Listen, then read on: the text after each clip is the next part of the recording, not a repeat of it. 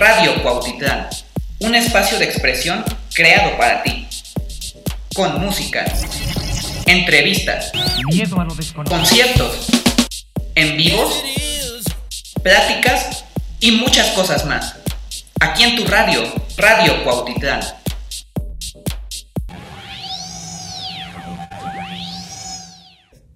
Hola amigos, ¿qué tal? Estamos aquí en la Casa de la Juventud transmitiendo para Radio Cuautitlán. El día de hoy les presentaremos una plática por parte de los youtubers Migala D, en la cual nos habla de por qué no puedes salir de tus adicciones. En esta plática nos habla de el por qué entras a alguna adicción. El youtuber, les vuelvo a repetir, es Migala D en el cual van a encontrar contenido súper interesante. Nos habla de temas diversos, no solamente de adicciones, tiene muchos temas súper divertidos. Y pues bueno, paren oreja y los dejamos aquí con esta charla.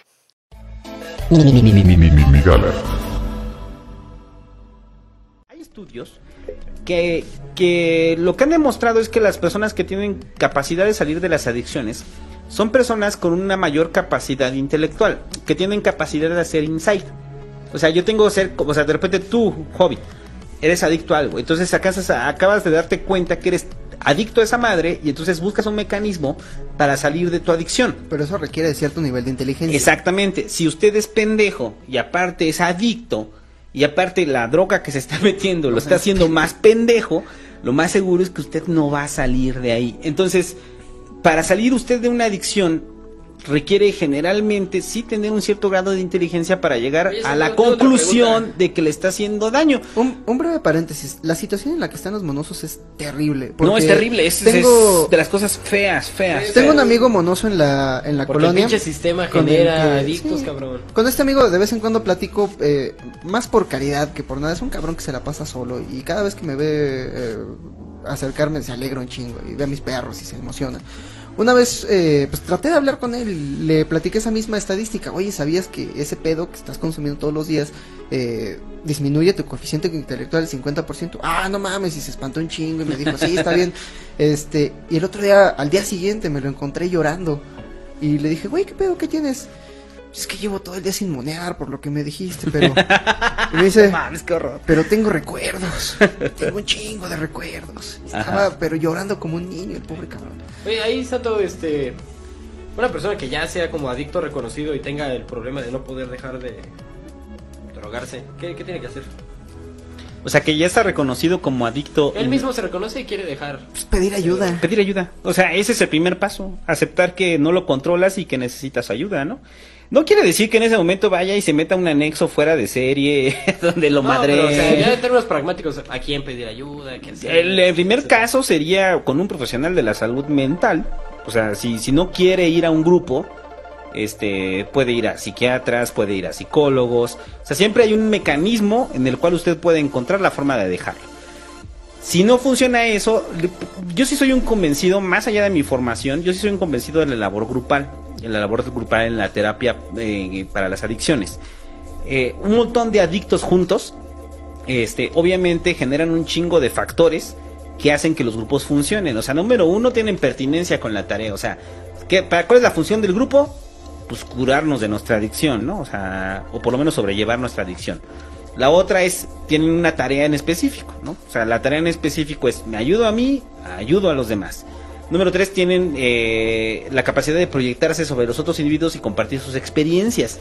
O sea, una persona eh, en, una situación de adicciones es más fácil la ayuda grupal que la ayuda individual, porque al final la propia adicción también parte de, una, de este aislamiento. Entonces, yo soy un adicto incomprendido, me aíslo y entonces voy a terapia individual, pues va a ser muy complicado que salga de mi, de mi esquema. Y también lo primero que hay que entender, por eso pone este ejemplo del tabaco, para que lo entiendan ustedes, eh, muchachos, que también la adicción eh, tiene su componente social, o sea, y, el componente social es, imagínate, tú eres un pinche drogadicto. Ah, vete a la verga. Así, o sea, literal, o sea, pero pinche drogadicto me refiero a, la sociedad así diciéndote pinche drogadicto. Ajá, o sea, tú eres un marginado. Tú eres un pinche marginado, tú eres un pinche drogadicto, tú eres un pinche güey bueno para nada, y entonces, ¿qué hacemos? De repente, de tú, David, te agarramos, güey, con dos onzas de coca, porque eres un pinche adicto, o de heroína. Entonces, ¿qué agarro? Te meto al reclu entonces te meto al reclu y cuando te meto al reclu, este, obviamente tú eres un adicto, ¿qué vas a hacer allá adentro? Pues tratar de conseguir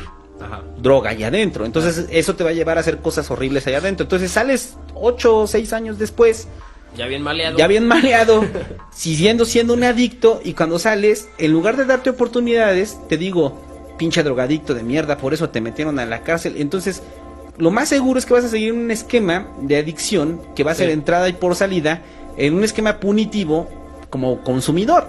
Cuando el Estado tendría que proporcionarte los medios para decirte tú, ok cabrón, eres un pinche adicto. Aquí están los medios para que se te quite tu pinche adicción. Ajá. Y los medios que están actualmente. No sirven. O ¿Qué? sea, ten- tenemos este, los centros de, de integración juvenil Ajá. que los centros de integración juvenil era un buen proyecto fue, y no es por echarle porras a nuestro expresidente Calderón, pero fue un gran proyecto con Calderón. O sea, centros de integración juvenil recibió un chingo de varo con Calderón. Hubiera ido uno. Hubiera sido uno, te hubieran Sí, tratado bien. No, el Calderón hubiera ido uno. Estamos inaugurando el centro de integración juvenil. Este, Los hizo para él, güey. No, pero, pero eh, y llega Peña y cuando llega Peña le parten la madre los centros de integración juvenil, no hay presupuesto.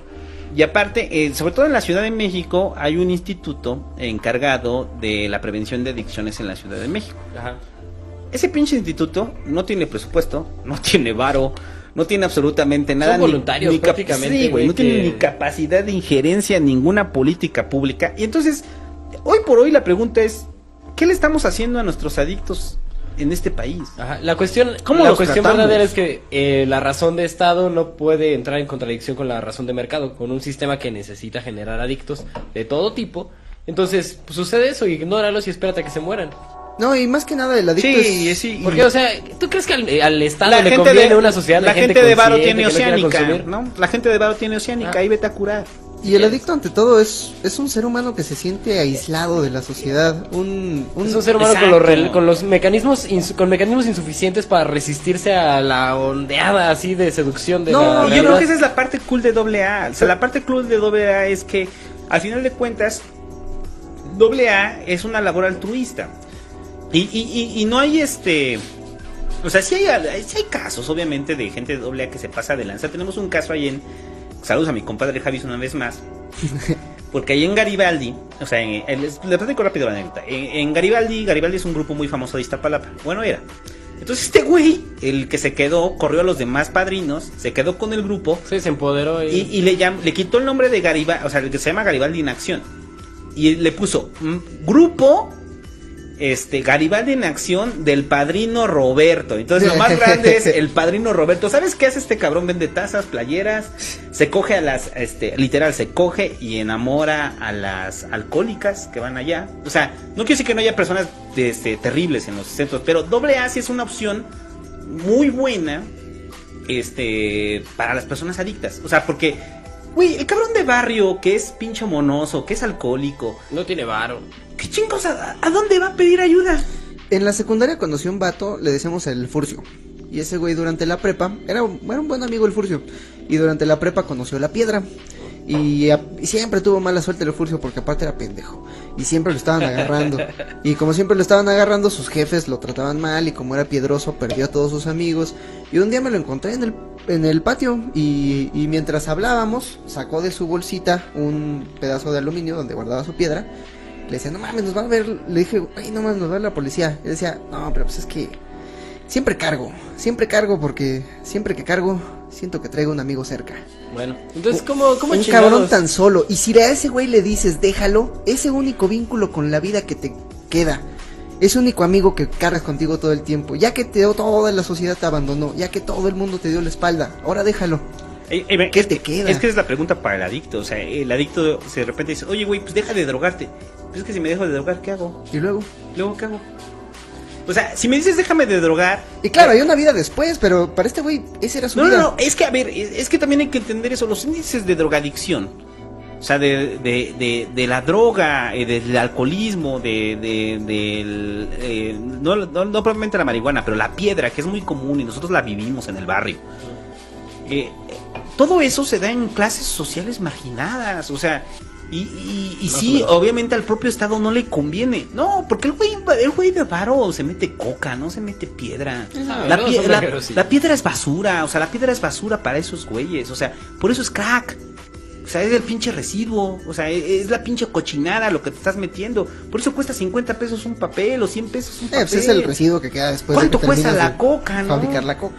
Exactamente, o sea, ¿cuánto cuesta la pinche coca? Entonces, eh, el rollo es que, ah, eh, por lo menos, no sé, o sea, ustedes ustedes son más chavos todavía, pero a mí se me tocó ver la degradación total de, o sea, la ruptura, esto que se llama la ruptura del tejido social, de cómo unas comunidades unidas la droga les partió la madre, pero no es porque los individuos dijeran, no, no mames, tenemos pedos y nos vamos a drogar, no, porque estás en un ambiente en el cual, pues, ¿qué opciones tienes? Sí, fue un caldo de cultivo, o sea, tus, lo que decía el Hobbit de San Francisco, una sociedad que se está gentrificando, un centro social desbaratado, individualizado completamente y aparte con drogas, y aparte con un cambio de drogas, o sea, pasas de, del alcohol y de la marihuana a drogas sintéticas, a drogas duras, a drogas, a solventes, entonces sí, pues cambia y eso genera otras cuestiones, genera delincuencia, genera pues, más marginación, y Hicieron- genera trastocación ahí a- en la gente. Hicieron un estudio en los noventas que cambió por completo la percepción que teníamos acerca de las adicciones y antes teníamos esta idea de que las sustancias eran inherentemente adictivas, o sea, si tú consumes heroína te vas a hacer adicto y vas a Que arruinar fue tu la por política de Reagan. Y esa era la política de Reagan, simplemente di no. Pero llegaron a esta conclusión a partir de tener ratas encerradas en jaulas estériles donde les dabas heroína y bebían agua con heroína hasta que... No, era agua con cocaína. Bebían agua con cocaína hasta que se morían. Pero en una jaula estéril donde no tienen nada más que hacer. Entonces, para este estudio lo que hicieron fue un paraíso de las ratas.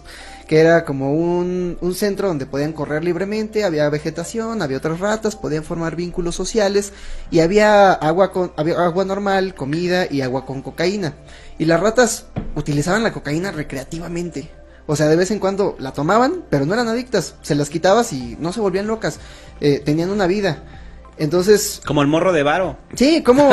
es literal. tal o sea, cual. el morro de Varo va al antro, se mete coca ese- en el antro. Pero fuera de eso tiene una vida. Exacto. Y Entonces, y- no, ¿Cómo- sí se droga, pero no se droga a ese nivel. O sea, ¿Cómo traduces esto a la biología de un ser humano? Si no tienes nada fuera de la vida, si no tienes conexiones sociales, si no tienes un proyecto de vida, si no tienes nada, pues esa es la Es única que- vida es que, que- te queda. es que- Tal vez la droga no es lo que te hizo llegar a vivir abajo del puente, pero pues no te está ayudando a salir de ahí es que hay que entender eso, la, la- la adicción. O sea, y ese es primer- el primer panorama de las adicciones.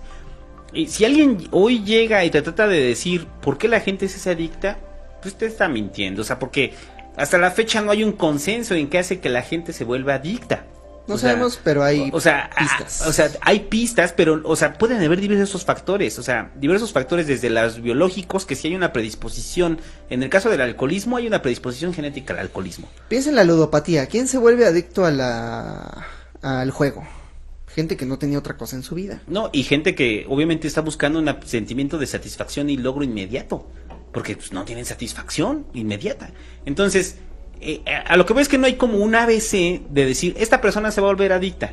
Puede pasar así una familia, ¿eh? una familia que no hay adicciones, no hay nada, y de repente un cabrón se vuelve adicto.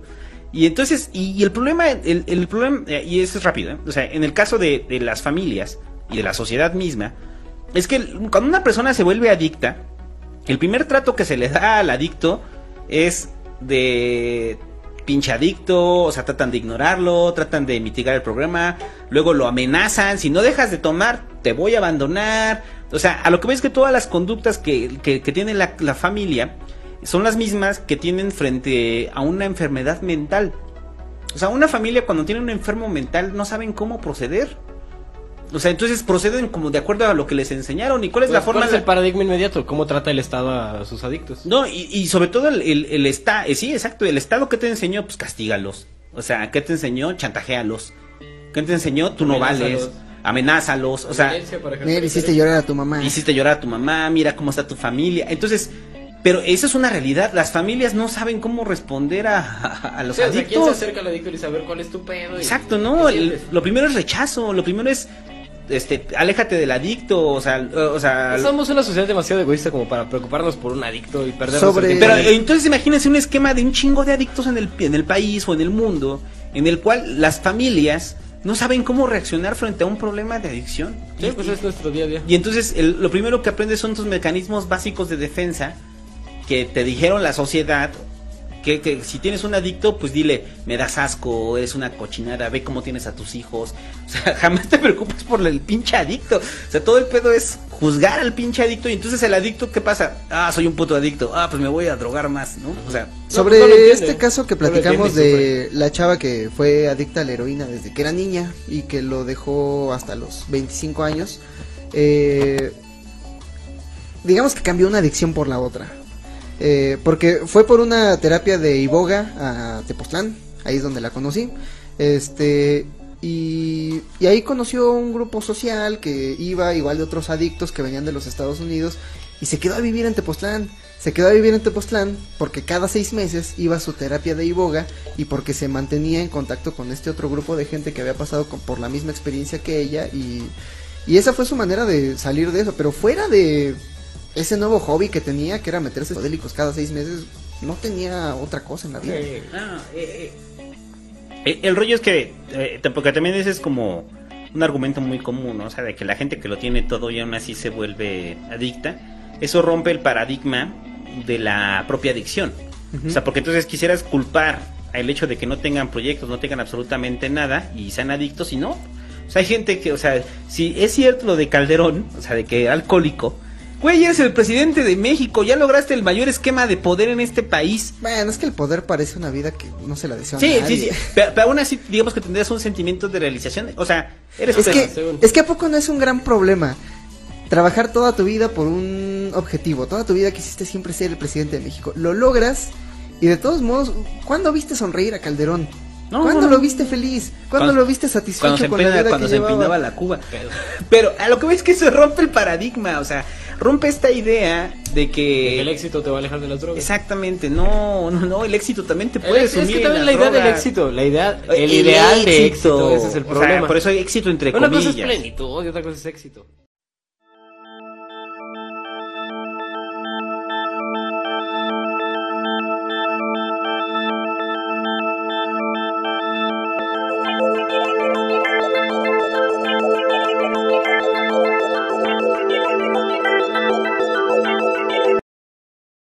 Bueno amigos, ¿qué les pareció esta plática de por qué no puedes salir de tus adicciones? Bueno, les dejamos la recomendación del canal de YouTube Migala D, en el cual pueden encontrar muchísimos más contenidos, esta y otras pláticas completas. Nos vemos en otra próxima cápsula, aquí en tu casa, la Casa de la Juventud, transmitiendo para Radio Cuautitlán. Saludos chicos.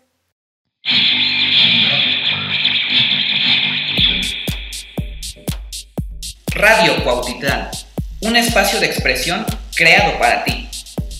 Con música, entrevistas, conciertos, en vivos, pláticas y muchas cosas más. Aquí en tu radio, Radio Cuautitlán.